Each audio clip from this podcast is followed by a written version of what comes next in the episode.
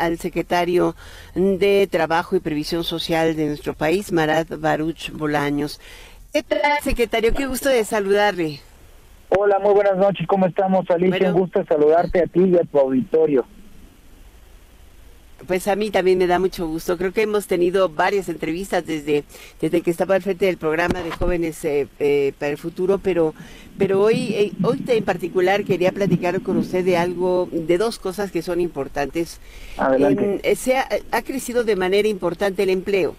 Así es. Es, es un momento extraordinario porque aunque se dice que tal vez no es el mismo ritmo que tenían otras administraciones. En realidad, pocas ocasiones hemos encontrado eh, momentos en que, en que eh, la tasa de desempleo es tan baja que algún economista diría es prácticamente eh, cero desempleo. ¿Cómo se logra esto y cómo poder transitar hacia un empleo de mayor calidad ahora? Bien, pues mira, de entrada me gustaría comentar que no solamente la diferencia es cuantitativa, sino cualitativa. Estamos en lo que yo podría denominar una primavera de los derechos laborales.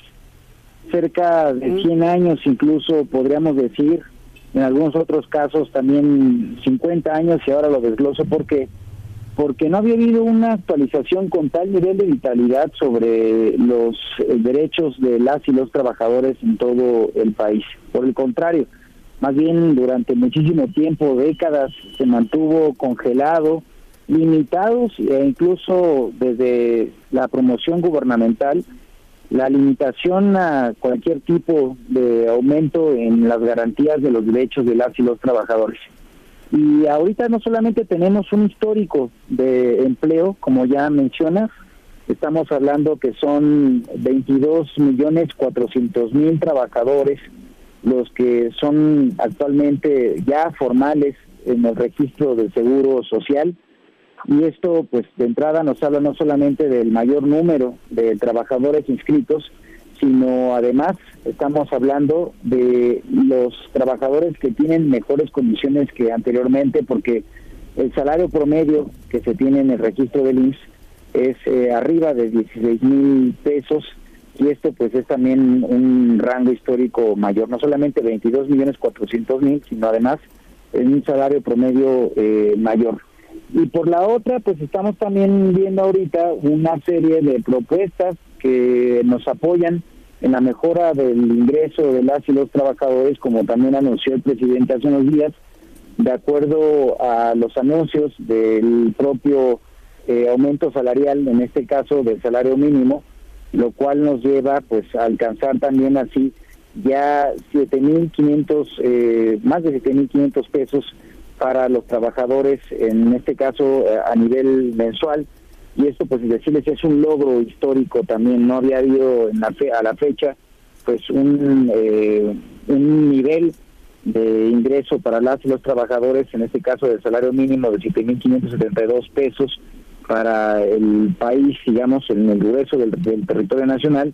En el caso de la zona de la libre frontera del norte estamos hablando que son eh, 11.403 pesos mensuales los que llegarán hacia el año 2024. Entonces, esto se va de la mano junto con otras medidas y como bien mencionas, pues estamos en un momento muy privilegiado, un momento de transformación en el mundo laboral.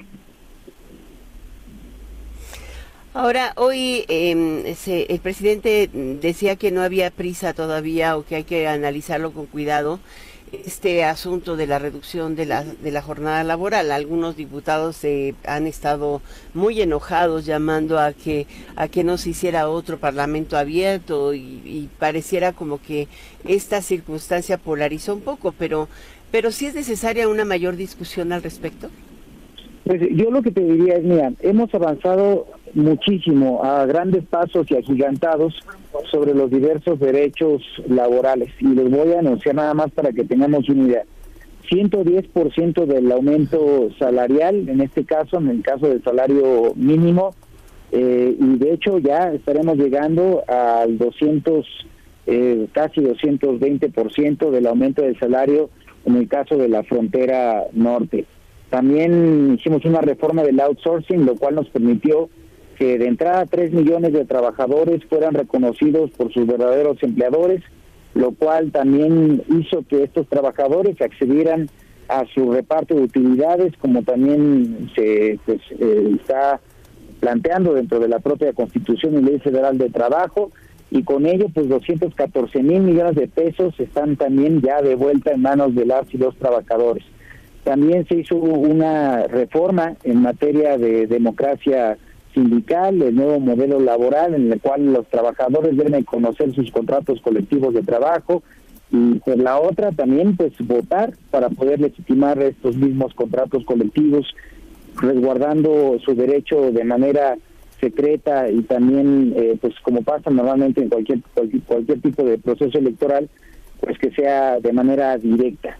Y bueno podemos sumar a eso la actualización de las tablas de enfermedades que recientemente hicimos ahora de la mano del Instituto Mexicano de Seguro Social para poder incorporar 88 nuevas enfermedades eh, y generar varios padecimientos nuevos, una tabla de enfermedades que no se había actualizado desde hace 50 años, incluyendo enfermedades, eh, pues en este caso, de, relativas al trabajo, vinculadas también, por ejemplo, a la mujer, endometriosis, en fin, eh, y pensemos eh, pues en una serie de medidas que lo que nos va a permitir es poco a poco eh, actualizar las necesidades para las y los trabajadores. Entonces, por eso creo que el presidente plantea en este momento pues la gradualidad, porque se han avanzado a pasos agigantados y yo creo que lo que corresponde en una medida tan importante como en el caso de la reducción de la jornada laboral es que pues todos los factores de la producción, en general todos los factores tengan un punto aquí para poder con ello abonar a la discusión. Es una reforma en la cual pues evidentemente lo que buscamos es también que se haya que se haga un resguardo de los derechos laborales para todas y para todos, como ha sido el compromiso que se ha demostrado con acciones, no con discurso. Este es un gobierno comprometido con todas y con todos, pero como bien lo ha mencionado el presidente, sobre todo eh, y por el bien de toda la nación, primero los pobres. Pues sí. Ahora vamos al tema del salario eh, mínimo. Eh, también esta revisión me parece que los salarios profesionales, pero algunos dicen, bueno, eso implica que para los, los contratos colectivos tenga que haber un aumento de ese tamaño o se rige por inflación. Pues es que también el tema de los contratos colectivos pues está sujeto a la capacidad de negociación de los propios actores que dan vida a los contratos colectivos. Estamos hablando pues de las negociaciones que se tienen que hacer entre sindicatos y las propias empresas. En ese sentido, pues bueno, lo que resguardamos desde la Secretaría del Trabajo es que esas discusiones se hagan en el marco de la legalidad y ahora con este nuevo esquema que estamos promoviendo, este nuevo modelo laboral, pues que se haga también a través de la democracia sindical y que permita a través de este ejercicio pues que los trabajadores puedan así lograr mejores condiciones salariales. Y también, como bien mencionas, pues lo que se está haciendo es una actualización eh, del aumento salarial, en este caso para los eh, salarios mínimos profesionales, en los cuales además hay que sumar que hemos también ahí añadido dos, eh, bueno, varios más y en este caso destacan, por ejemplo, el de los eh, de las y los trabajadores, en este caso domésticos, y por la otra pensemos también en los agrícolas, que son fundamentalmente una actividad que ronda en la mayoría del país, pues así en, términos de la informalidad, lo que queremos es que también pues vaya dándose así un empujón, porque como bien sabes, pues el salario mínimo, por ejemplo, pues es un piso mínimo desde el cual se tendría que tener una referencia para mejorar el ingreso de las y los trabajadores. En este caso, con el resguardo e inclusión de los salarios mínimos profesionales, pues es que pueda haber así eh, un aumento de igual manera del 20%. Ah, pues ojalá. Digo, porque final, finalmente es la parte más baja de, de esta cadena de ingreso y, y sí, eh, creo que sería la única forma de recuperar eh, en gran medida la igualdad salarial. Muchísimas gracias, secretario. Gracias por esta este camino hacia entender el momento y la circunstancia. Es, es sí es un momento importante para el país. el crecimiento económico se ha traducido también en empleo. Ahora la, el reto es sostenerlo y mejorarlo.